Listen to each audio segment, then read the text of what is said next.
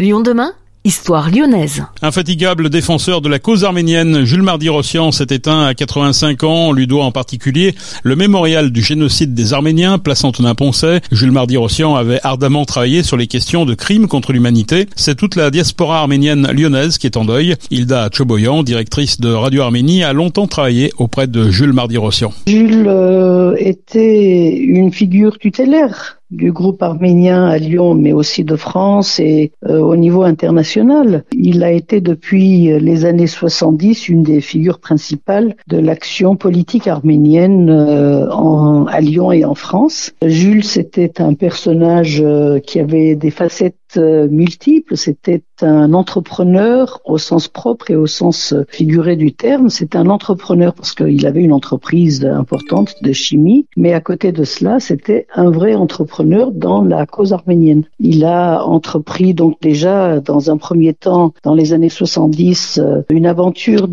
dont j'ai fait partie. Ça a été la création de la Maison de la Culture arménienne à Dessine, dont j'ai pris la direction bien sûr depuis le départ. Et autour de cette Maison de la Culture, tout un ensemble de nouvelles structures ont essaimé la culture arménienne et la défense des droits du peuple arménien.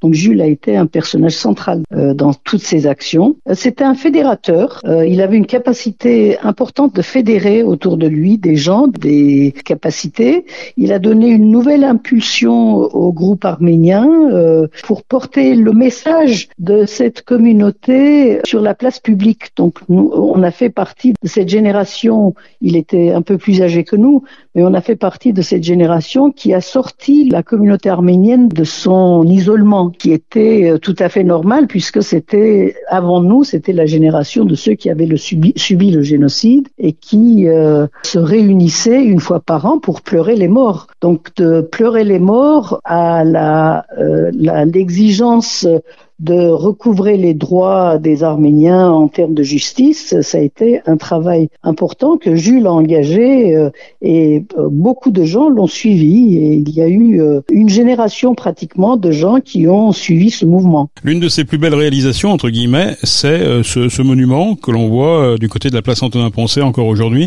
qui se matérialise par 36 colonnes, je sais pas comment on appelle ça, 36, 36 arêtes, hein, qui, mhm. qui matérialisent ce, ce mémorial euh, du génocide des Arméniens. Oui, et c'est une euh, réalisation qui n'a pas été facile à mettre en place puisqu'il y a eu énormément d'opposition à l'époque au fait que ce monument devait s'ériger euh, en centre-ville. il y a eu des procès, il y a eu des obstacles multiples et euh, Jules et euh, son entourage, euh, je faisais partie du comité de d'érection de ce monument, nous avons résisté à énormément de pression.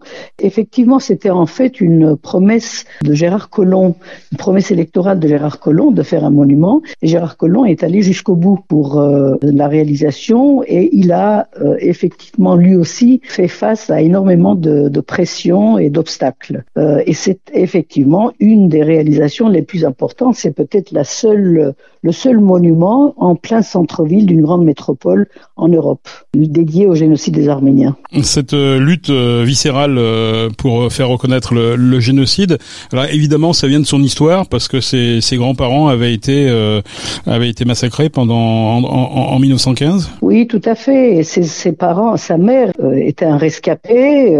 il avait cette mémoire familiale qui avait rapporté l'assassinat de ses parents, de ses grands-parents devant les yeux de sa mère enfant.